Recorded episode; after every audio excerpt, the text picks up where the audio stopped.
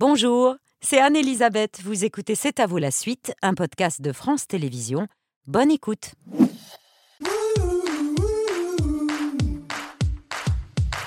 C'est à vous pour vous accompagner en direct jusqu'à 21h avec Émilie, Laurent, Mohamed, Pierre, Patrick et notre chef cette semaine, Olivier Valade, qui dirige le restaurant La Chapelle du Château. C'est à Saint-Jean non, du château Saint-Jean à Montluçon. exactement. Ce soir, euh, du canard, du dos de canard. Filet de canard, voilà, qui j'ai juste un petit peu marqué en début de, service. Et puis après, on a un feuille à feuille d'avocat, donc avocat cuit, et une petite vierge donc euh, de sauce vierge. avec euh, des pignons pain. Et on a aussi des aubergines en aigre doux.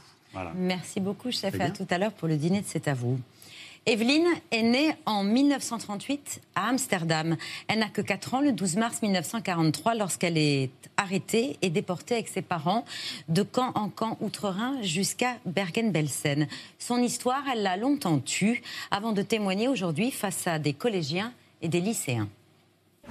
J'ai 4 ans sur cette photo où il y a, des petits-enfants, filles et garçons, tous juifs, puisqu'ils n'ont plus le droit d'aller dans une école normale.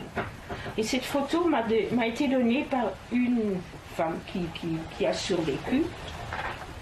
Et ce qui est terrible, c'est que sur cette photo, je pense qu'il n'y a que quatre enfants qui sont revenus, que les autres ont été dans les camps de concentration, ont été gazés à Auschwitz pour la plupart.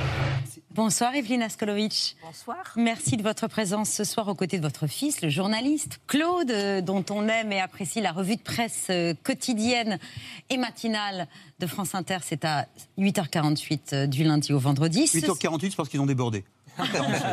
47. Se souvenir ensemble, c'est le titre de l'ouvrage que vous signez à quatre mains. Se souvenir ensemble, c'est justement ce que vous n'avez pas fait pendant très longtemps. Claude, si votre mère, longtemps, ne vous a pas parlé de sa déportation, c'est parce qu'elle ne voulait pas déranger. En général, votre maman ne veut jamais déranger. Ma maman est quelqu'un qui réussit à s'imposer à tout le monde sans vouloir déranger, mais elle le fait sincèrement. Hum. Euh, c'est quelqu'un, mais elle le, dit mieux que moi, c'est quelqu'un qui a été déporté à 4 ans et qui a gardé de la déportation. Mes grands-parents et elle s'en sont sortis miraculeusement avec des faux papiers. Euh, elle n'a gardé de sa déportation que quelques flashs, quelques souvenirs dont elle parle aujourd'hui aux enfants des écoles et qu'elle avait enfouis en elle, qui de temps en temps ressortaient euh, avec des cauchemars. Quand j'étais petit garçon, quand j'étais jeune homme, ma sœur et moi savions que notre, père avait été, notre mère avait été déportée, mais c'est pas par elle qu'on a appris la Shoah, c'est par des lectures, par plein de mm. choses. Elle n'en parlait pas. En revanche, elle faisait plein de choses. Elle était joyeuse, elle était dingue, elle était emmerdante, elle militait, elle faisait plein de trucs. Mais de ça, elle n'en parlait pas parce qu'elle avait décidé qu'elle reconstruirait une vie normale et belle, la vie familiale qu'elle n'avait pas pu avoir parce que sa famille avait été décimée. Vous étiez jeune, chère Evelyne. juste, une chose, et, à l'arrivée, c'est là la souffrance. Et après, je, laisse Evelyne. À un moment donné de sa vie, ma mère, devenue vieille, s'est retrouvée avec deux enfants veufs, des petits-enfants orphelins, son mari, mon père, qui était un type extrêmement brillant, en train de mourir et mourir avec Alzheimer, et sa mère, qui l'avait sauvé dans les camps et qui avait porté la mémoire de la famille, elle aussi grabataire. Et à ce moment-là, Evelyne n'a pas eu d'autre choix, je l'appelle Evelyne quand on parle de ça, que de se confronter à son passé, c'est une souffrance. J'entre là-dedans après, très tard, et avec beaucoup de réticence, parce que je n'aimais pas ce qu'elle se faisait en témoignant. Qu'est-ce que vous faisiez en témoignant alors? Oh, Avant de témoigner, j'étais une battante. Je me suis occupée des Juifs en Union soviétique. Je suis allée cinq fois en Union soviétique. J'ai rencontré même Simone Veil, qui m'a beaucoup aidée une fois qu'elle a su que j'avais été dans les camps. Quand les Juifs sont sortis de l'Union soviétique, je me suis occupée des femmes battues. Euh, j'étais dans une organisation internationale, donc j'étais une battante. Et la Shoah était quelque chose que je ne trouvais pas important en ce qui me concerne. Oui, vous, vous pensiez que vos souvenirs étaient, étaient donc pas précis et donc pas intéressants Pas intéressants. C'était l'histoire de votre mère plutôt. Oui, c'était ma mère qui avait été déportée avec mon père. Moi, accessoirement, j'avais été là. Et quand j'ai rencontré Simone Veil après un voyage en Union soviétique, elle m'avait énervée. Elle voulait pas m'aider. Elle, disait que le Parlement européen ne s'occupait pas des affaires politiques. Et moi, je venais de rentrer de Moscou et de, et de Minsk et avec deux personnes dont le mari et, l'enfant étaient au goulag. Et elle m'a dit, je ne peux rien faire pour vous. ça m'a énervée. Je suis revenue sur mes pas et j'ai dit écoutez, madame, j'étais à Moscou. Je ne l'ai pas fait exprès. Et j'étais comme dans un camp, ce qui était vrai. Et là, elle a levé la tête. Elle a dit vous, mais vous étiez toute petite. J'ai dit oui, oui, oui, j'étais toute petite et je n'étais pas comme vous à Auschwitz, je n'étais que à Bergen-Belsen. J'ai minimisé, je trouvais que, que ce n'était pas très grave. Et elle m'a aidée dans tous les, tous, les colloques, toutes les, les, les conférences que j'ai organisées. Et j'étais très soulagée que je n'avais pas besoin de parler de la Shoah puisque ce n'était pas intéressant. Petite fille, c'était n'avait aucun intérêt. Et donc j'ai gardé ça pour moi. Hmm. Même quand votre petit-fils Théo, euh, qu'on a reçu récemment à C'est à vous, qui est sur scène d'ailleurs avec un spectacle, il avait 5 ans. Quand il vous posait des questions en vous disant Mais tu jouais quoi euh, quand tu avais mon âge, quand tu avais 5 ans, à quoi tu jouais vous détourniez la conversation. Ben, je lui dis, euh, c'est-à-dire Théo, curieusement, était le premier à qui j'ai parlé parce qu'il m'a dit, et toi, qu'est-ce que tu faisais comme bêtise? J'ai dit, oh, tu sais, moi, j'étais dans un camp. Alors il a dit, oh, tu étais dans un camp? J'ai dit, mais c'est pas grave, tu sais, c'est pas grave du tout. Et voilà, je suis là, on va aller sur la Tour Eiffel et on va, on va être joyeux. Donc, euh, voilà. Mais maintenant, votre mère a décidé de témoigner, Claude, et vous avez craint qu'elle qu'elle ne soit plus normale, que cette femme normale et joyeuse disparaisse? Ma mère est quelqu'un de, qui fait semblant de ne pas déranger les gens, mais qui est extrêmement euh, forte, dure et déterminée. Quand elle s'est mise à témoigner, du jour au lendemain, elle a changé elle me donnait l'impression, c'est une crise de jalousie adolescente d'un vieux bonhomme, j'avais plus de 50 ans, euh, que toute la vie qu'elle avait construite avec mon père, avec ses gosses, avec mes gosses, avec les gosses de ma sœur, était moins important que cette quête de son passé. Ma mère dit, comme tous les gens qui témoignent, qu'elle témoigne pour transmettre. Je dis non, tu, tu témoignes pour te retrouver. Parce qu'il y a une espèce de mur atroce. Euh, j'étais dans les camps, je sais que j'étais dans les camps, je n'y arrive pas. Donc je la voyais souffrir. Je la voyais souffrir et s'éloigner de ce qui était. C'est de la possession. C'est un taré, un fils, c'est un taré. Et donc j'étais très hostile avec ça. Un jour, elle finit par écrire un texte là-dessus, que je trouve beau et inabouti. Je tombe sur un ami éditeur qui est un frère qui me fait faire énormément de choses, s'appelle Christophe Bataille, qui est chez Grasset, qui me dit Mais en fait, vous devez faire un livre ensemble. Non, mais ça va pas, surtout pas. Je procrastine pendant deux ans. Je fais semblant de jouer au journaliste. Maman, dis-moi, quand est-ce que tu as dit à papa que tu avais été déporté? Je ne me souviens pas, ce n'était pas important, je deviens dingue. Et au bout d'un moment, au bout de deux ans, par une anecdote qu'elle me dit, qu'elle n'avait jamais porté de sac à dos, parce que le sac à dos, c'est ce que portait ma grand-mère dans les camps, donc c'était tabou. Je comprends que l'histoire de ce livre, c'est pas une histoire de la Shoah. Il y a eu des grands écrivains qui ont écrit sur la Shoah, je n'en suis pas un. En revanche, comment le fait qu'une personne soit passée par les camps, toute petite, et une mémoire fracassée en miettes, qu'est-ce que ça a donné pour tous ceux qui sont derrière? Et donc j'ai compris que ce livre ne pouvait être que nos discours parallèles moi qui recherche ma mère, moi qui n'ai jamais parlé à mes grands-parents. Mon père était un homme, mon grand-père était un homme détruit parce qu'il avait vécu dans les camps. Il avait vu sa mère monter dans un train pour se bureau. Jamais j'en ai parlé. Jamais je posais des questions à ma mère quand j'étais jeune. Jamais elle ne m'en parlait. Et on se retrouve à un moment donné, elle, octogénaire, elle ne les fait pas, moi sexagénaire, je les fais, avec des mémoires en miettes et des paroles qui n'ont pas été portées. Mon père est mort, mon grand-père est mort, ma, ma, grand-mère est morte, mes enfants vont bien. Euh, et on est tous en miettes là-dessus. Donc c'est plus un livre sur les mémoires qui ne peuvent pas se transmettre et aussi sur les choses dont on ne se souvient pas. Ce dont on ne se souvient pas. Et peut-être même les mensonges font partie de la mémoire. Il y a un truc qu'Evelyne a en horreur, donc elle va me détester. Ma grand-mère a dit à ma mère un jour qu'elle avait couché avec un type, un paysan ou un cadre d'un camp de concentration pour lui sauver la vie, pour qu'elle ait du lait. Et toi, tu penses que c'est faux? Oui. Et moi, je pense que c'est vrai. Ou je pense que ce qui compte, c'est que ma grand-mère, à un moment donné, a eu le besoin de le raconter à ma mère. Toi, tu dis que c'était pour obtenir ton amour. Oui. Parce que tu préférais ton père. Oui. Parce que tu avais vu presque ton père mourir dans les camps. Parce que j'ai toujours eu peur pour mon père. Les... Je ne sais pas pourquoi. pendant, dans, surtout à Bergen-Belsen, j'avais peur qu'il lui arrive quelque chose. Et cette peur qu'il lui arrive quelque chose, ça s'est matérialisé quand on est sorti du train quand on a été libéré, première libération, et il est tombé dans la neige. Et j'ai pleuré, j'étais à côté de lui, et il m'a dit Ne t'inquiète pas, on va me, parce qu'on l'avait, ses reins ne marchaient plus du tout, on va me guérir et tout va aller bien. Et cette peur qu'il lui arrive quelque chose, je l'ai gardée jusqu'au jour de sa mort, jusqu'à l'enquiquiner, le pauvre, quand il faisait sa sieste, que je le secouais parce que j'avais peur qu'il était mort. Et quand ma mère m'a dit, je t'ai sauvé la vie, euh, alors je, dit, je lui ai dit, mais je t'ai rien demandé. Pour moi, c'était comme une agression, une vraie agression d'avoir son amour. Et elle n'a pas compris que, que j'ai presque coupé, je me suis occupée de ma mère jusqu'au son dernier souffle. Elle est morte à 104 ans. J'étais avec elle, mais j'ai coupé en quelque sorte parce que je trouvais que ce n'était pas juste de me dire ça. Et comme après, elle a raconté à mon frère une autre histoire également, qu'elle a, qu'elle a sauvé la, la, vie de mon père, euh, je ne pense pas que c'était vrai. Je pense qu'elle a voulu mais ce acheter mon amour. Mais ce qui est vrai, c'est que Oma, grand-mère en allemand, euh, petite bonne femme de rien, qui avait appris jeune à faire semblant de s'évanouir, genre Scarlett O'Hara, pour qu'on s'occupe d'elle, qui essaye de suicider, c'était une famille de juifs allemands, quand les Allemands rentrent en Hollande, et une fois qu'elle est sauvée, qu'elle ne se suicide pas, elle leur sauve vraiment la vie.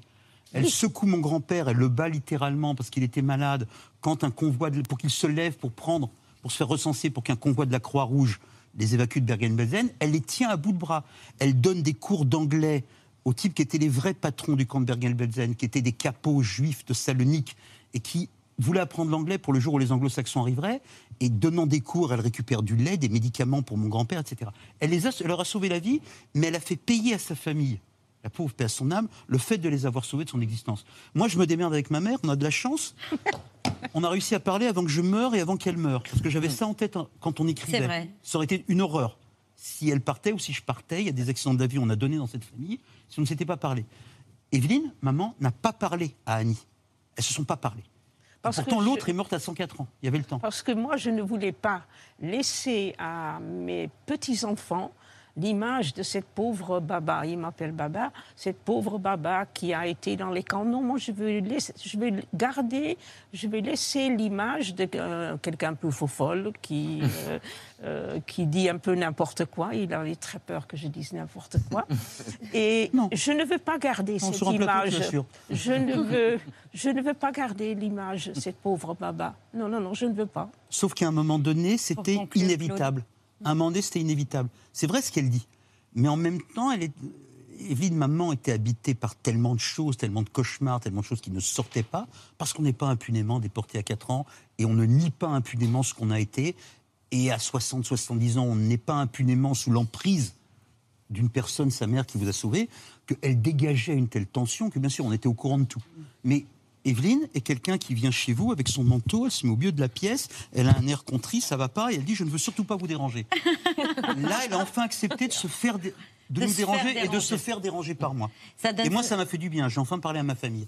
Ça donne ce merveilleux dialogue, ce souvenir ensemble, un échange traversé par l'amour, et ça se voit ce soir sur le plateau de C'est à vous. On s'engueule. Hein. La famille. Non, c'est vrai. Oh et l'impossible mémoire. C'est aux éditions Grasset. Merci beaucoup à tous les deux d'être venus nous en parler ce soir sur le plateau de C'est à vous. Et puis on vous retrouve demain à 8h40. 7, s'il n'y a pas de retard dans la matinale de France Inter. toujours, mais c'est intéressant. C'est Ali Badou demain. Donc on compte sur lui pour euh, rendre à l'heure. Ali, si tu es là.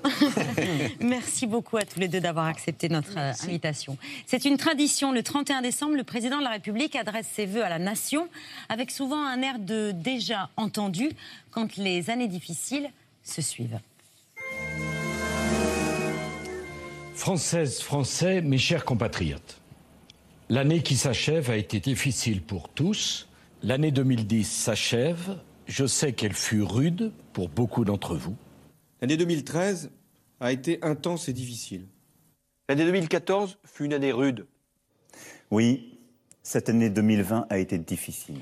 Une année difficile, c'est le titre du nouveau long métrage du duo Eric euh, Toledano et Olivier Nakache qui, après Intouchable, Sens de la fête ou Hors norme, nous touche à nouveau avec l'histoire d'Albert et Bruno, deux hommes surendettés et en bout de course, victimes de la société de consommation qui vont intégrer sans conviction le milieu associatif écolo. D'abord pour y profiter des bières et des chips à volonté avant de rallier leur cause quand la fin du mois rencontre la fin du monde. Si vous voulez boire des coups et parler justice sociale, on est à la ruche. J'y vais. Attends, attends, tu, veux pas boire un coup Je t'invite. Puis la ruche, c'est très sympa, c'est gratuit en plus. Donc toi, tu m'invites, mais c'est gratuit C'est exactement ça. Certains prévoient 45 degrés en 2050. Je suis désolé, hein, c'est un traquenard. Peut-être que vous êtes simplement venu boire une bière gratuite. Nous, on est vraiment venus pour parler justice sociale. le- Tu peux mettre deux bières, s'il te plaît C'est prix libre. Je choisis entre 0 et 5 euros. Euh, je vais te donner 0. J'aimerais créer une équipe forte pour une série d'actions beaucoup plus musclées. T'as besoin de thunes Oui. Laisse-moi faire. Allez, on y va Qu'est-ce qui nous s'est passé là On fait une sensibilisation sur la question éthique. Est-ce que t'as 20 balles Mais sérieux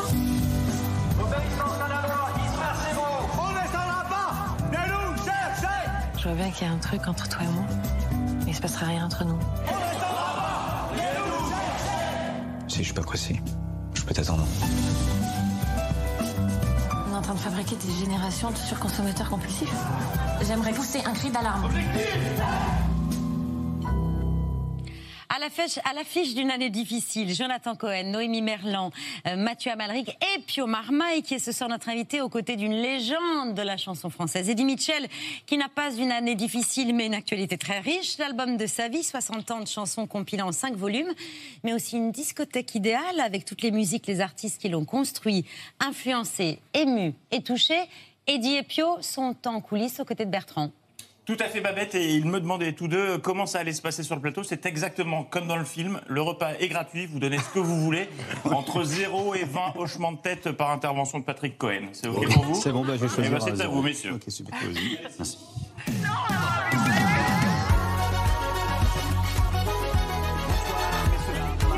Ça va bien? Super, magnifique blazer. Magnifique blazer. Bonsoir, bonsoir. Pierre, ça va bien?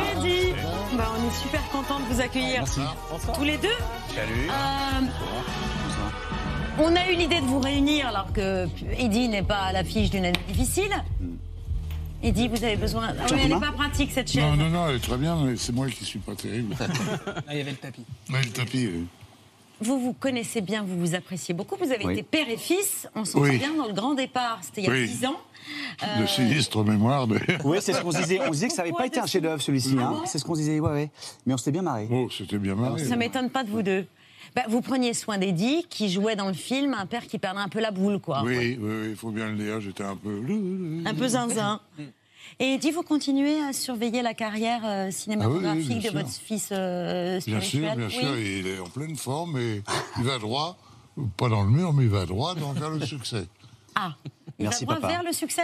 On n'y est pas encore, donc. euh, Si, si, si. Ah, si, si. bon. C'est gentil. Une année difficile, on a vu, on a aimé. Patrick, quelque chose à déclarer? Une année difficile où la rencontre de deux grands sujets d'actualité, le réchauffement climatique et le refroidissement des comptes en banque, la fin du monde, on l'a dit, et la fin du mois. Deux thèmes euh, dominants, très sérieux, mais pas forcément en mode politiquement correct, parce que euh, la chef du groupe d'activistes pour le climat, Noémie Merlan, possède un noix à particules et vit dans un 200 mètres carrés à Paris sur Jardin. Bon. Euh, quant à l'associatif qui aide les surendettés, Mathieu Amalric, il est accro au casino, au jeu d'argent, c'est rigolo. Et les deux surendettés, Jonathan Cohen et vous, sont des filous. Euh, vous êtes bagagiste à Roissy et vous êtes à peu près la dernière personne à qui on a envie de confier sa valise. C'est une farce, une euh, comédie qui joue avec nos euh, nos drames, nos obsessions, dont on peut euh, donc on peut épouser euh, la cause du climat, compatir au sort des surendettés et s'amuser de vos aventures de pieds nickelés. Mais je suis à peu près certain que des puristes de ces deux causes vont vous rentrer dans le chou après avoir vu le film sur le thème Comment osez-vous À moins qu'il ne soit sensible, comme je l'ai été aux, épilodes- aux épisodes hilarants de cette euh, histoire. Mention spéciale à l'escalade de la Banque de France et à la poésie aussi de la rencontre amoureuse entre le fauché et la surchauffée, sur fond de Jacques Brel, la valse à mille temps qui définit aussi la, la légèreté et la pétillance de cette euh, comédie Nakash Toledano. Pas mal. Très bon Oui, démarrage. Euh, oui, vous avez raison. C'est vrai que c'est un, c'est un, c'est la confrontation, je pense, de, de deux idées, euh, de deux, de deux modes de pensée hyper contemporains, euh, hyper contemporaines. Qu'on oppose tout le oui, temps, qui, se- qui sont, qui, qui s'opposent d'une certaine manière, mais je pense que c'est, ça passe aussi par un prisme de, de comédie. Et je pense que c'est ça qui, est, qui, est, qui fait partie aussi du cinéma d'Éric Olivier. C'est vrai qu'ils ont, ils ont cette capacité de traiter des, des- des sujets euh, sociaux qui sont, qui sont assez durs, assez, Mm. assez vivants, assez bouillonnants, et en même temps, à l'intérieur de ça, ils amènent une légèreté, une, Eh ils une oui. force comique qui est géniale, qui est jubilatoire. Et il cite souvent Billy Wilder. Quand ça va mal, faites une comédie.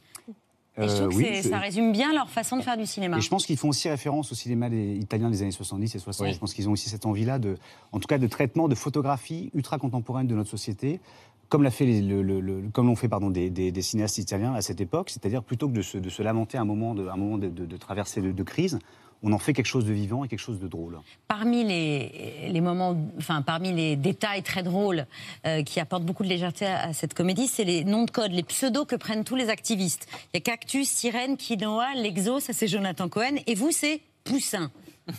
Pas forcément évident comme ça, euh, Poussin. Pas évident, mais réaliste, parce que c'est ce qui se passe aussi dans des, dans des, dans des mouvements d'activistes. Ça, c'est parce que Eric et Olivier sont, on- sont des gens qui travaillent vraiment en amont des, films. Ils ont rencontré des, des, associations de, de, de surendettés, je pense à Crésus par exemple. Ils ont travaillé aussi avec des, groupes d'activistes, Extinction Ré- Rébellion, qui ont travaillé d'ailleurs avec nous sur le film. Tous les, tous les, les figurants sont des activistes, donc on- il y a quelque chose, ils sont ancrés dans une forme de réel.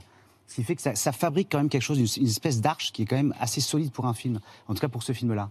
Et à l'intérieur, effectivement, on- ça crée de la fantaisie, on l'utilise, c'est un peu excessif effectivement, mais c'est une forme de comédie, c'est une, ça crée aussi de la drôlerie. Mais c'est drôle quand Poussin et Lexo participent à des actions militantes, notamment aider leurs concitoyens à se débarrasser. C'est leur du- surnom, hein, Poussin et l'Exo. Oui, Voilà. je viens de le dire précédemment. Pardon, oui. Euh, se débarrasser du superflu. Mais Laisse tomber, moi aussi, tu sais, ça me rend dingue. Voir des mômes gâtés comme ça, regarde, il a, il a même plus la place de respirer. Hein. Tu sais ce que je leur ai offert à mes neveux au Noël dernier Non. Je leur ai offert bien plus que toutes ces conneries qui vont les amuser trois minutes. hein. Au moment des cadeaux, je les ai fixés dans les yeux. Et je leur ai dit, mes chéris, cette année pour Noël, je vous offre toute mon estime, toute ma considération et tous mes encouragements. C'est. Hein? Ouais, je suis. C'est. C'est c'est- c'est- c'est fort. Hein. J'ai même pas les mots. C'est fort, voilà, c'est ça que je cherchais, c'est fort. Waouh. Ils ont dû être tellement contents. Vous comptez offrir tous vos encouragements, considérations et estime à vos enfants à Noël? Euh, oui, alors, ce qui est bien, c'est qu'ils sont, ils sont tout petits, donc je pense qu'ils vont pas bien saisir euh, ce que je leur offre. en fait. Ils Donc, seront- mais c'est le moment. Oui, c'est le moment, c'est le moment. Et en même temps, je comprends, je comprends, ça fait, ça fait, ça fait sens aussi. Enfin, je pense que ça, ça raconte aussi ce qu'est ce le film, c'est-à-dire cette, cette rencontre de, comme ça de, de, de pensée, mais qui, est- qui, qui, qui fonctionne, quoi. Et ça a un peu modifié votre comportement quotidien, votre rapport au monde ou pas? Je pense que, comme n'importe qui qui a une forme de sensibilité, euh, bah, oui, effectivement, quand on travaille aux, côtés d'activistes pendant, pendant dix semaines et, des, mois de préparation, il est évident que moi, mon regard sur la consommation, il a, il a évolué. Je pense que c'est quelque part, quand on, sort un film comme ça, quand on fabrique un projet pareil, l'idée c'est pas d'imposer un avis au, public, au contraire. Je pense que c'est juste soulever du débat. C'est juste fabriquer dans le public une envie de communiquer ensemble, de s'interroger et, sur- surtout de ne pas, pas imposer une une- un, un message, au contraire. C'est vraiment créer de la discussion. Et c'est ce qui, c'est ce qui m'est arrivé, moi, en tant, que, en, tant que, en tant qu'humain. Et là, je parle même pas de l'acteur, je parle de l'humain, quoi. Ça m'a touché, oui. Et c'est un sujet que vous avez traité déjà il y a longtemps, Eddy. Oui. Euh, comme la planète, votre chanson. Ah oui, en oh là là, 2006. oui, effectivement. hein. Bah ouais, mais c'était il y a longtemps. Oui, hein. c'est très longtemps. hein. On est comme la planète, oui, c'est vrai. Et c'est un sujet auquel vous êtes sensible. Bah, oui, bien sûr. Oui, bon, ma question est idiote. Donc. Non, non, non, non, non, pas du tout. Elle était très intelligente. Même, encore avant dans Société Anonyme, il y a ça aussi. Oui, oui, Euh, oui. Rien- n'est à toi, euh, Oui, oui, tu ne possèdes pas un seul centime, tout est. Voilà. Ça. Une autre question intelligente. Eddie, euh, vous avez décidé d'arrêter les tournées là il y a une dizaine d'années, mais si vous aviez attendu encore un peu, peut-être que vous auriez pu euh, euh, faire un concert dans la nouvelle, euh, la nouvelle salle là, dont tout le monde parle, le nouveau lieu, euh, à Las Vegas.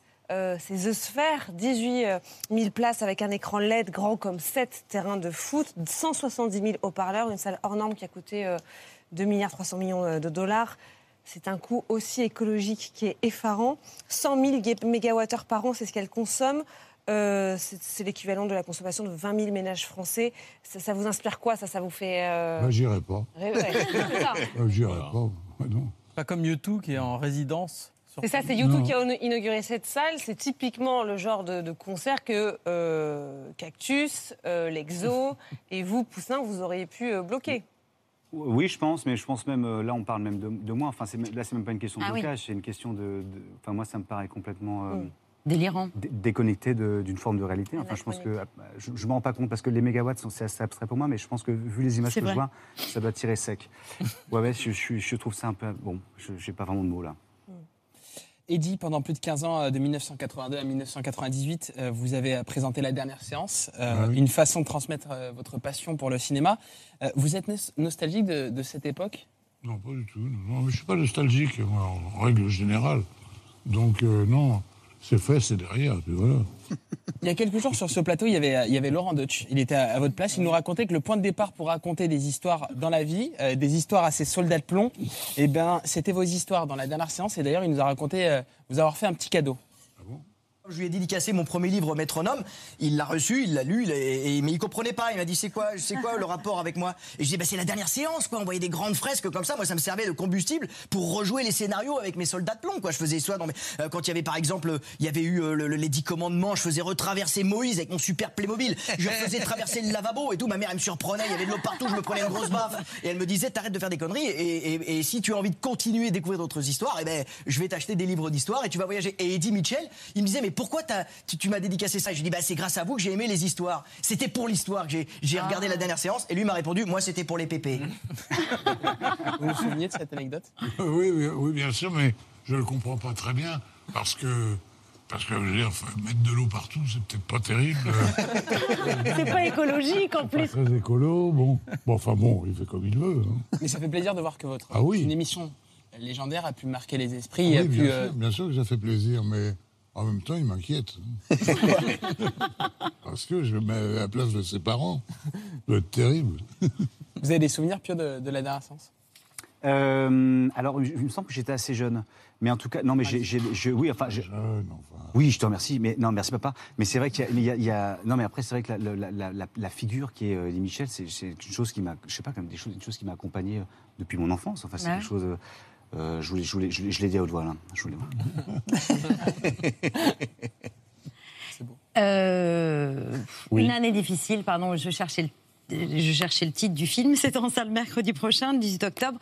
La complicité que vous avez avec Jonathan Cohen, elle fait vraiment plaisir à voir. Ah, vous l'avez vu? Vous l'avez senti Ah oui, mais moi j'ai adoré, j'ai Mais c'est ri. difficile, c'est difficile de J'ai ne pas, trouvé que de ne pas c'était s'entendre très avec, euh, malin avec, avec euh, Jonathan. avec Jonathan Cohen. Oui.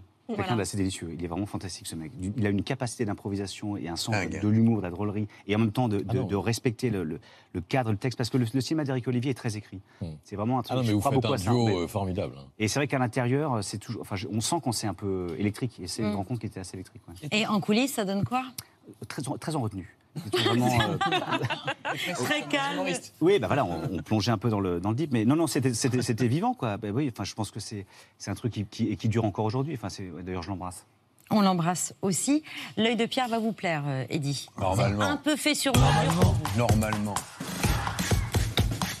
En fait, cher monsieur Eddy, j'ai- je vais essayer de proposer aujourd'hui devant vous une conférence de connaissance du monde. Bien. Vous vous souvenez de ces affiches dans le métro, euh, consacrée sobrement intitulée Mythe et réalité du Far West. Ça vous dit Puis aussi? Let's go. Merci les gars. En fait, un bouquin assez extra vient de sortir aujourd'hui chez Gallimard, qui pour les 77 ans de Lucky Luke, un gamin à côté de nous, n'est-ce pas, sauf Pio, euh, reprend tous les héros et les grands thèmes des 82 albums et tente de démêler le mythe qu'on aime à la réalité, quelquefois moins drôle. On a de temps en temps des confirmations. Lucky Luke, par exemple, est né en 1946 et dès 1951 apparaissent les premiers Dalton. Et Maurice, le père de Lucky Luke, nous assurait dès 67 qu'ils étaient vraiment bêtes dans la vie. J'avais lu l'histoire des vrais Dalton, qui n'est d'ailleurs pas tellement intéressante, et j'avais remarqué dans ces, dans ces- ces données historiques qu'ils étaient très bêtes. Il paraît que toutes les attaques de banque et de diligence qu'ils avaient faites étaient vraiment, euh, manquaient tout à fait d'imagination, rapportaient très peu d'argent. Enfin, c'était le fait de gens très très bêtes, et j'ai trouvé que c'était une chose à exploiter. Physiquement, je n'ai pas du tout euh, respecté les quatre vrais Dalton, mais cette bêtise, j'ai essayé de l'exploiter au maximum. En 51, euh, Maurice a fait mourir les Dalton Oui, dès la première histoire. dire, vous oui, oui, oui, Puis après, il a regretté parce qu'ils avaient eu vachement de succès. Alors, il a viré les anciens Bob, Grad, Bill et Emmett, ceux qui sont en bas en vraie photo. Ah. Et puis, ils ont mis Les cousins. les cousins. Euh, on retrouvait Joe, Jack, William et Avril, euh, évidemment, plus leur mère. Le plus grand mythe, sans doute, du Far West, c'est Billy the Kid. René Goscinny, qui a été aux côtés de Maurice, le génial scénariste, entre 58 et 77, expliquait être heureux de ne pas en avoir fait un héros, un héros comme tant d'autres. C'est difficile de distinguer la réalité de la légende. Or, très souvent, le cinéma a représenté ces bandits comme des bandits d'honneur. Et en réalité, c'était pour la plupart des véritables bandits, des schizophrènes euh, et tout. Et nous, quelquefois par la caricature, nous nous approchons beaucoup plus de la réalité que ce qui en a été dit. Par exemple, Billy the Kid, nous en avons fait une sorte de petit voyou. Euh, le cinéma, là, notamment dans un des films, euh, c'était joué par Robert Taylor, qui était un homme d'une très grande beauté et d'une moralité dans le film à toute épreuve. Alors que Billy the Kid était un, véritable cinglé. Et Billy the Kid, à 21 ans, avait tué 21 personnes, sans compter les Mexicains et les Noirs. Et voilà, comme quoi Billy the Kid n'était pas très fréquentable. En 82, quand nous avons créé Les Enfants du Rock avec Alain de Greff, les plus anciens se souviennent qu'il y avait une grande page BD qu'avaient euh, organisé Philippe Manœuvre et Jean-Pierre Dionnet. Ils l'avaient appelé L'Impeccable. Et on n'était pas peu fiers quand, pour le premier numéro, ils ont invité Maurice, euh, le créateur et, et inventeur de Lucky Luke, l'année où Lucky Luke, tenez-vous bien, avait arrêté de fumer. Il paraît que Lucky Luke n'a plus le droit de fumer.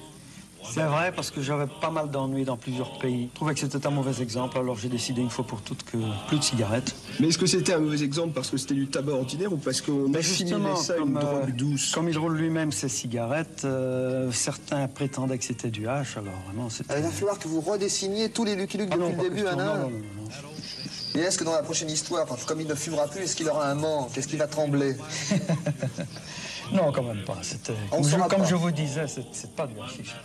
Et Maurice, comme euh, Eddie le sait bien, a été l'un des seuls dessinateurs de BD à n'avoir jamais travaillé que pour un seul Oui, personnage. Et il avait choisi ce cowboy car au départ, sa passion, c'était de dessiner des chevaux. Donc il a fait Jolly Jumper. Et comme son autre passion, comme Monsieur Eddy, c'était les westerns, il s'est dit, bon, voici Lucky Luke, euh, je vous l'offre. Merci beaucoup. Voilà. Merci. La BD, ça aurait pu être un, un de vos boulots, non Euh, oui, mais il faut avoir du talent, je ne l'ai pas. Non, mais ça vous aurait bien tenté. Oui, ça me tentait, bien sûr. Mais euh, parce que j'avais pris des cours avec euh, Jean-Claude Mézières, qui trouvait que je dessinais pas mal. Mais il m'a dit, il faut aller aux Beaux-Arts. Je n'avais pas les moyens, donc au revoir. Et À la ça fin, vous s'arrêtait avez là. chanté, on en est bien Oui, oui, Voilà, oui. on en parle dans un instant. À la table du dîner de C'est à vous, juste après les rats d'auteur. Stéphane de Gros, Gilles Gaston Dreyfus. Bon,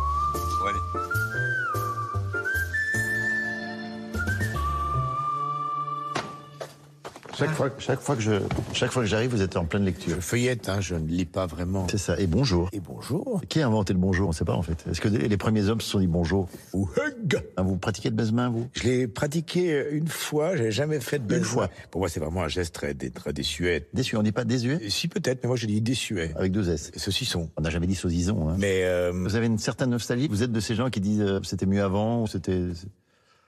Euh, je, je... Je pense que ça sera mieux après, hein, de toute façon, parce que là, c'est. il faut toujours répondre par oui ou par non. Ça dépend. Ça se perce aussi le sens civique. Oui, oui, bien sûr, mais ça, vous mélangez un peu de tout, je crois. Sur ce point précis, certainement. Vous trouvez qu'avant, on était plus poli Ça, dépend, je, je sais Mais pas. Vous êtes toujours avec ça. non, dépend. parce que bien sûr, c'était mieux avant. À part la politesse, qu'est-ce qui était mieux avant? Je sais pas, la qualité de l'air. Ouais, ouais. Oui, bah oui. Bah oui, bah quoi Est-ce que vous aimez être contemporain de cette époque? C'est compliqué, votre question. Et tout est compliqué Non, avec parce vous. que Chaque fois que je pose une question, c'est compliqué. l'époque est particulièrement rude. Pour quelle on raison elle est rude? Les événements internationaux. Il y a euh, toujours eu des événements internationaux. oui, mais il y a quand même pas mal d'endroits où on pouvait être peinard. Ou quel endroit à l'époque des croisades la on était peinards campagne, Mais quelle mieux. campagne la campagne Russie Béliers, On se nourrissait de lait, de fro- fromage. Vous tirez un pic comme ça alors que cette vache ne vous a rien fait. Mais elle donne son lait. Vous n'êtes pas fermier. Vous. vous avez déjà vu une vache se faire traire hein? Pourquoi vous faites euh, la, la bouche de Mitterrand quand vous dites ça? Ce qui est très difficile, c'est de prendre parti. C'est compliqué de prendre Pas parti. m'engueuler, Gilles. Et le vin, par exemple, le vin? Ah, bah le vin. euh, Il est meilleur qu'avant. euh, Oui, il est meilleur qu'avant. Donc le vin est meilleur. La circulation. De quoi De sanguine Non. Des voitures. Des voitures. Les voitures sont plus sûres. Euh, oui, mais vous voyez, ça On pose vit un plus, problème, la plus voiture. longtemps. parce Les qu'elle médicaments pollue. sont plus efficaces. Oui, oui. Donc qu'est-ce qu'il y a de, qu'est-ce qui était moins bien alors Qu'est-ce qui, était- qu'est-ce qui était mieux avant ou après Oui, La question était simple. C'est est-ce que vous préférez le monde d'avant ou le monde d'aujourd'hui Voilà. Non, on peut pas répondre comme ça. Monsieur Gaston Dreyfus Non, mais je, je suis en train de vous parler, Gilles. Euh, franchement, euh, c'est- c'est c'est mieux maintenant, en fait. Bon, Pio a faim, on perd pas une seconde. chef Olivier Valade, euh, chef du restaurant La Chapelle du Château Saint-Jean à Montluçon. Que vont manger Eddie et Pio dans une demi-seconde Alors, d'autres canards, d'autres de canards rôtis. On a un feuille à feuille d'avocat. On a des aubergines euh, donc en aigre doux. Et il y a une petite tuile avec dessus de la prune fermentée. Voilà. Et une petite vierge à côté au pignon de pain. Une petite sauce vierge, euh, Sauce vierge. à côté. Voilà. Allez-y. Euh, pendant ce temps, je déroule euh, la bio de Dédi. 60 ans de carrière solo, 39 albums studio, 16 albums live, plus de 500 chansons dont il a fallu n'en retenir que 100 dans l'album de votre vie. On y entend entre autres hein, Le cimetière des éléphants, Couleur Mentalo, Pas de Boogie Woogie ou encore Sur la route de Memphis. J'écoutais le disque jockey sur la route de Memphis. Sur la route de Memphis. Te presse pas, tu as tout le temps.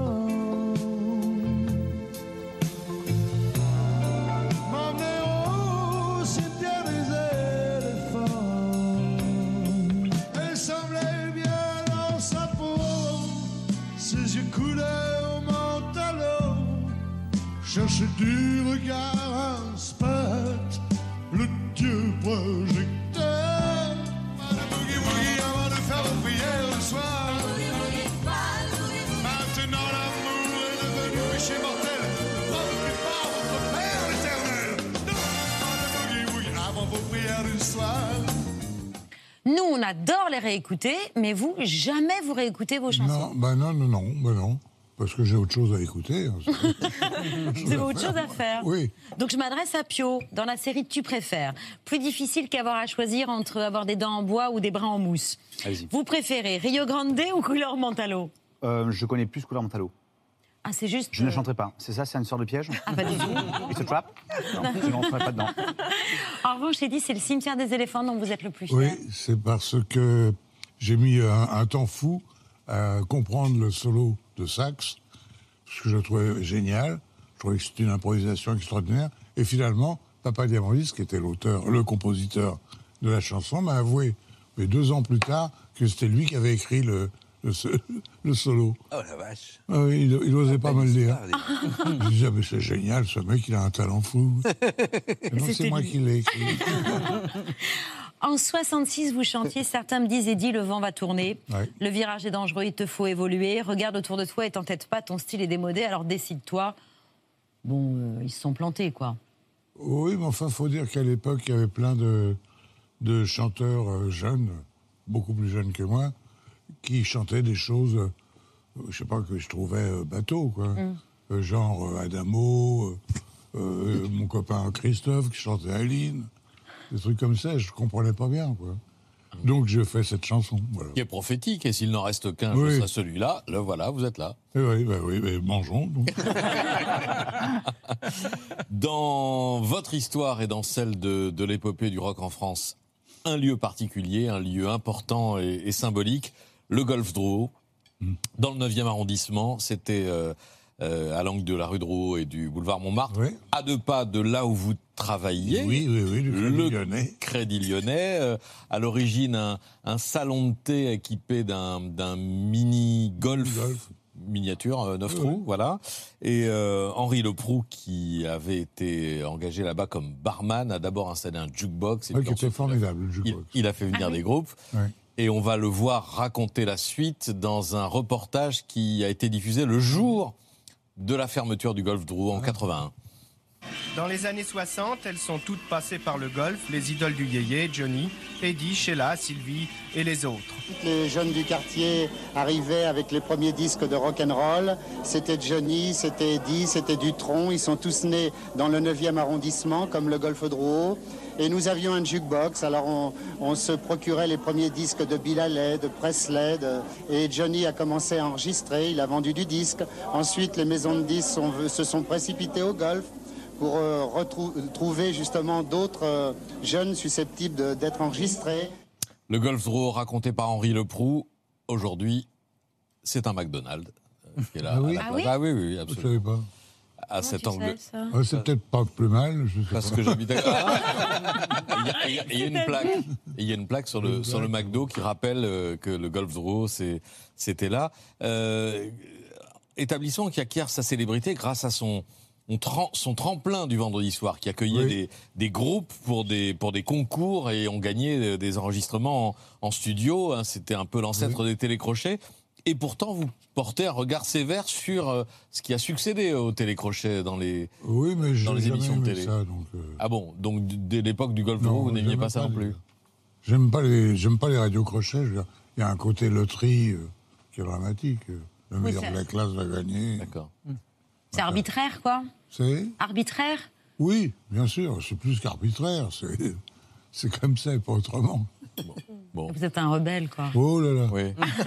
Oh là là. Bien sûr. Vous nous, a- oui. vous livrez la bande originale de votre vie. Euh, non, je, je me. Hop, voilà. À travers votre discothèque idéale. 50 disques préférés, ceux qui ont marqué votre existence. Alors, ils sont classés par ordre alphabétique. Ça commence par A, Aznavour et Hier encore. À Timmy Euro et son titre euh, Cry. Et à la lettre E, forcément, on retrouve Eddie Constantine, auquel vous devez votre nom de scène. Ou B, comme Bill Haley, qui va chambouler votre existence et vous donner la fièvre du rock and roll. Oui. One, two, three o'clock, four o'clock, rock. Five, six, seven o'clock, eight o'clock, rock. Nine, ten, eleven o'clock, twelve o'clock, rock. We're gonna rock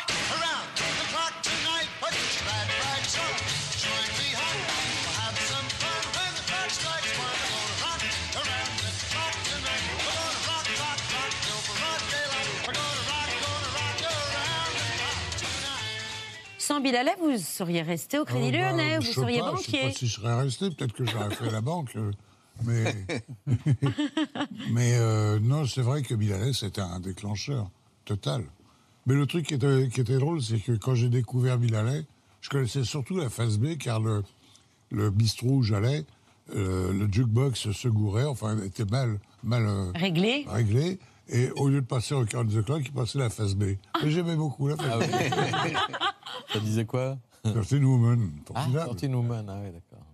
Euh, à la lettre H dans votre livre, il y a Henri Salvador, Oui. à la page 156 de votre discothèque idéale avec le sourire, avec cette chanson euh, à Cannes cet été. Oui. C'était euh, une chanson que Henri avait sortie en 59. Et vous et Henri, Oui, vous l'avez l'a- souvent entre- euh, enregistrée et proposée Oui, oui. dans des télé américaines. On va regarder un Oui, oui, extrait euh, dans un numéro 1.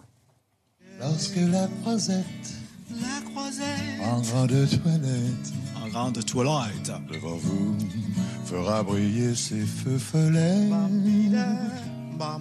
Je veux que votre épaule soit contre mon épaule. Vous venez, venez à Cannes. Cet été. À moi. La qu'il était particulièrement espiègle sur les, ah les, shows, mais un jour, il vous a fait un. Je crois qu'il y a eu un fou rire incroyable parce qu'il vous a fait une blague au milieu de la chanson au moment où on dit euh, Viens sur mon épaule. Euh, il, a, il vous oui, a. Il m'a dit épaule de, de mouton. D'agneau. Et on y est resté. Mais j'y suis resté, bien sûr. Ah Oui, Eddie, vous aimez les, les États-Unis et c'est réciproque. J'ai une Ah bon preuve d'amour, oui, assez récente. Euh, c'est le dernier Marvel qui est sorti au, au cinéma, super production hollywoodienne, c'est Spider-Man. Et dans la bande originale, dans la bande originale, il y a fait la- le titre Nas Morales, qui est composé par deux rappeurs, euh, Metro Boomin et Nas, qui ont samplé un de vos morceaux. Oui, j'ai pas compris. Je ne me retournerai pas. Alors, je ne me retournerai pas, qui était sorti en 1967. On peut écouter l'original. Je comprends pas déjà cette chanson. Je ne laisse aucun regret.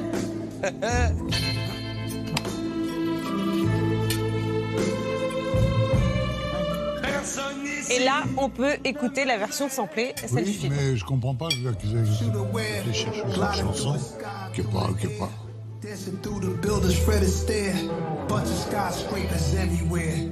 I'm just flexing my pas mal. ability. Qu'est-ce que vous comprenez pas, Eddie, là Je comprends pas qu'ils aient cherché cette chanson. Ça veut dire que vous n'avez pas du tout donné d'accord alors? Euh, non, non, non, ils m'ont mis sur le, sur le fait accompli, puis j'ai j'ai dit, bah, pour- finalement, ça paiera le toit. hein. Qu'est-ce qui vous a étonné dans le fait qu'ils aillent chercher cette chanson? Parce que vous l'aviez vous-même oubliée ou... Ah oui, complètement. Ah oui, je l'ai enregistrée, puis au revoir. moi. Oui, elle est, oui, elle est pas mal. Ah Bah, je dis pas qu'elle est moche, je dis simplement qu'elle n'a eu aucun succès de son, bah, temps. 60 ans après, Euh, c'est oui. Exactement. Bah, oui, jamais tant mieux. désespérer, Eddie. Mais je désespère pas. Eddie, vous n'aimez pas le rap Euh, Non, mais parce qu'au fond, j'aime pas, je m'en fiche. Quoi. Oui, mais c'était un peu la même chose quand vous aviez commencé le rock. Les gens disaient la Oui, même oui, chose. Oui mais disait, sauf euh, qu'il y avait des instruments. Oui, là, vous dites le rap, c'est pas de la musique. Bah non, parce que, je veux dire, c'est des simplés, c'est c'est fait dans les caves. euh, Où sont les musiciens Où sont les studios Pio, Oui. votre discothèque idéale n'existe pas, mais on l'a reconstituée au fil des indiscrétions comme ça que vous avez glissé dans vos entretiens à la presse. Premier disque acheté à l'époque des radiocassettes. Un classique. 1992, on écoute.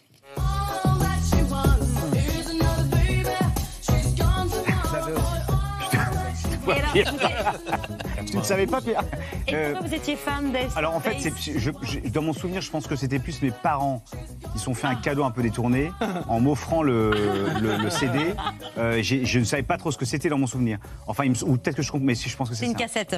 Euh, pardon, cassette, pardon, cassette. Le disque à emporter sur une île déserte, c'est euh, celui-là, des Clash.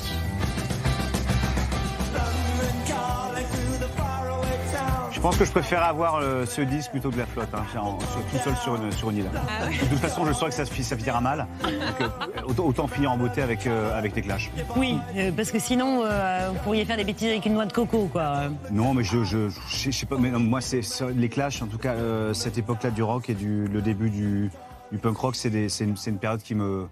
Qui fait, la pers- qui fait la personne que je suis aujourd'hui. Le morceau que vous écoutez quand vous faites du sport. Ah, j'adore celle-là. Ah, Shakira, j'ai une pensée. Non, c'est- c'est c'est à la fois sport et c'est à la fois. Je, je te vois venir. Non, je, c'est- non, je sais. non, non, non, mais c'est pas vraiment du sport, c'est plus plaisir coupable. Ah, bah plaisir oui. coupable, euh, soirée. on sait pas ce qui va se passer. Il y a un moment de flottement, paf, j'envoie Shakira. Et en général, l'effet, l'effet, l'effet est saisissant. C'est-à-dire qu'au début, il y a un peu de trouble. Mais qui a mis ça? Et je fais, mais acceptez mon désir. Et les gens s'amusent. Voilà. Elle est pas mal, votre discographie idéale. Elle est, elle est éclectique, ouais. Ben voilà, il faut faire comme euh, Eddie Mitchell. Mitchell, hein. Parce que ça, c'est paru aujourd'hui chez Hors Collection. Je vous l'offre de la part d'Eddie. Et voici l'album de la vie d'Eddie. En album, euh, en CD, 5 volumes et en vinyle. Merci beaucoup à tous les de deux d'avoir accepté notre invitation. C'est toujours un plaisir. Rien, Euh, on conclut cette émission comme tous les soirs avec les actualités de Bertrand. On va voir. On arrive de plus en plus loin.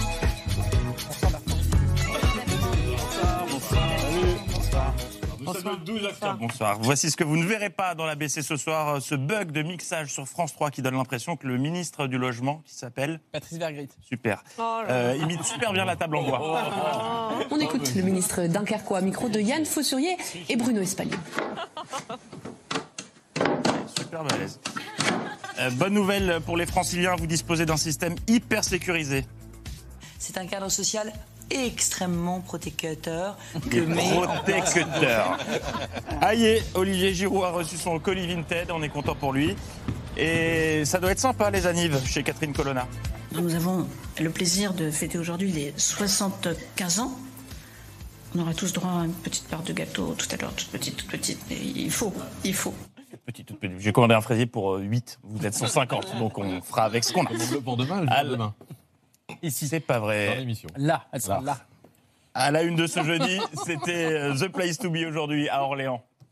La convention d'intercommunalité de France Ou comme l'appelle Christophe Béchu, Les présidents d'interco et les maires, entre des interco, président de l'interco. l'interco, les gars. Et oui, pour vous, ce n'était qu'une simple convention. Pour lui, pour Christophe Béchu, c'était surtout l'occasion de démontrer l'étendue de sa palette d'acteurs.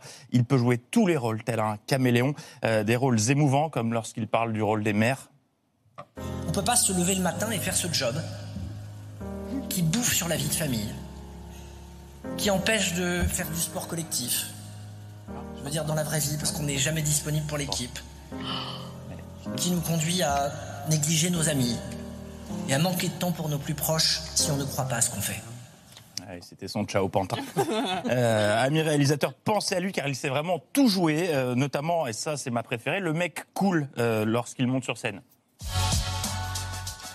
Eh ouais, alors les jeunes Ça biche ou quoi? Bien sûr que je suis là. Je suis dans la place. Christophe Béchu. Ouais. Il sait jouer aussi le Béchu euh, malicieux. Je m'explique. Avec malice. Mais aussi le Béchu Je ne humoriste. remplace pas la première ministre. D'abord, ne le répétez pas, ça me vaudrait des problèmes. Le Béchu littéraire. Ces mots qui commencent par Z, le ZAN, le ZFE. Euh, Euh, c'est pas l'autre. Et enfin le Béchu qui n'est pas là pour déconner. un immense merci pour votre invitation. Très bon congrès. On y va, on est des bonhommes, c'est compris.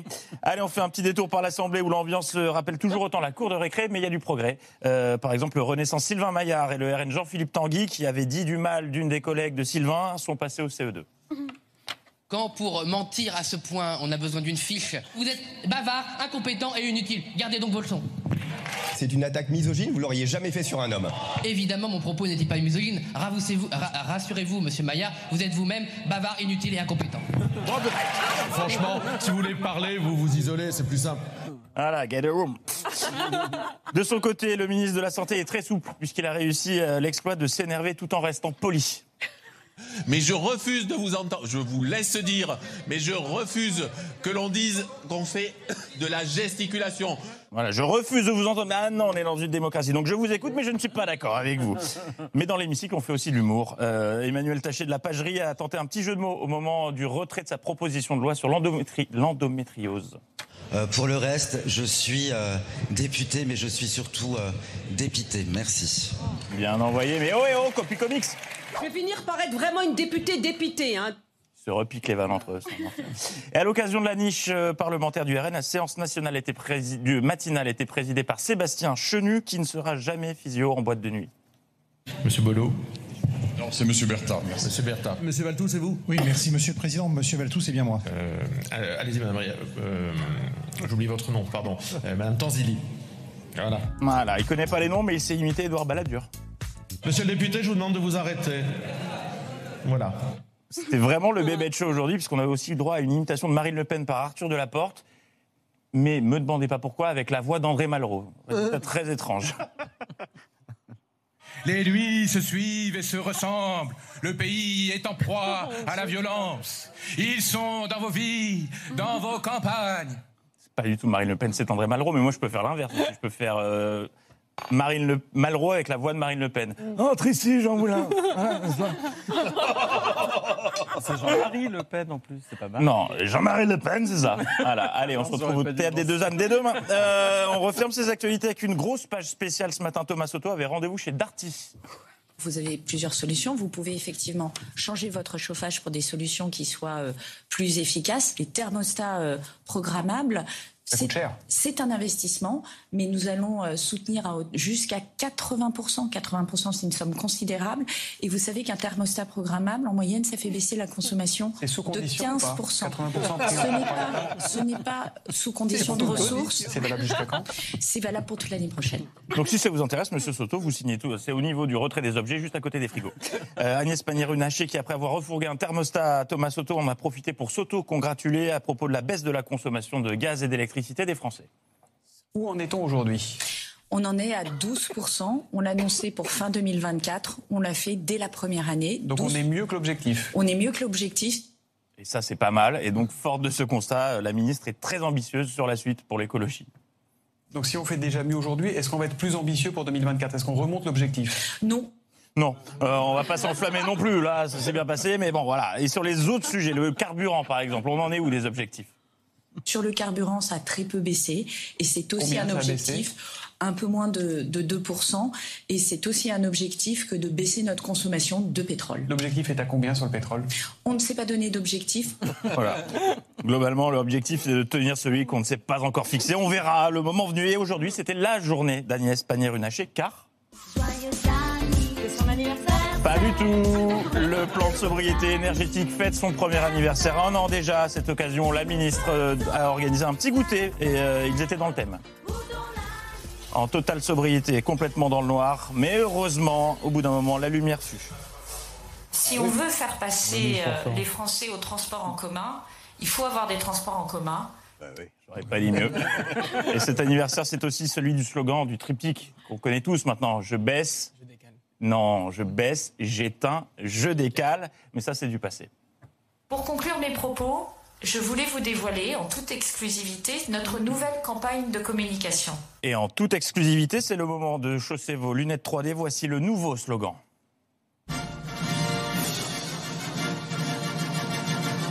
Je baisse, j'éteins, je décale et je lève le pied. Ça a pris un an. Mais c'est bien. Bon, bon anniversaire, donc. Et après le discours des tables rondes en compagnie notamment de... Marie-Guy Dufay, bonjour, bienvenue avec nous. Vous êtes présidente de la région euh, Bourgogne-Franche-Comté. Mais également magicienne. Elle s'appelle Marie Guide. Alors vous allez voir, elle a tenté un tour euh, incroyable en direct et sans répétition. Euh, c'est celui d'enlever sa veste tout en gardant son micro. C'est hyper ambitieux car c'est impossible. Au bout d'un moment, elle a compris que physiquement, quand le bras gauche est bloqué dans la manche et que la main droite tient le micro, t'as qu'une solution, foutu pour foutu, tu fais toute intervention au clé de bras. Mais la main a fini par ressortir, mais pas de la manche, curieusement, et c'était auto-jet panacloqué. C'était de, de l'auto-ventriloquie. C'est sur, cette- sur cette belle note d'actualité que je vous souhaite une belle soirée. L'info continue demain. Une beaucoup, merci, beaucoup. Merci. À très bientôt. Une année difficile, ça sort mercredi au cinéma. Et la discographie euh, idéale et euh, l'album, je me gratte le ventre. Ça, c'est disponible dès aujourd'hui, comme ça, c'est bien. C'est le nom de l'album, je me gratte le ventre. Me gratte le ventre, drôle de titre, hein. De titre. Il faut rendre. Il faut rendre ton ventre. Et voilà. Oh. Si vous voulez bien vous tourner vers Fifi pour euh, saluer nos téléspectateurs. Merci d'avoir supporté l'humour de Patrick Cohen. À demain en direct à 19h. Ciao.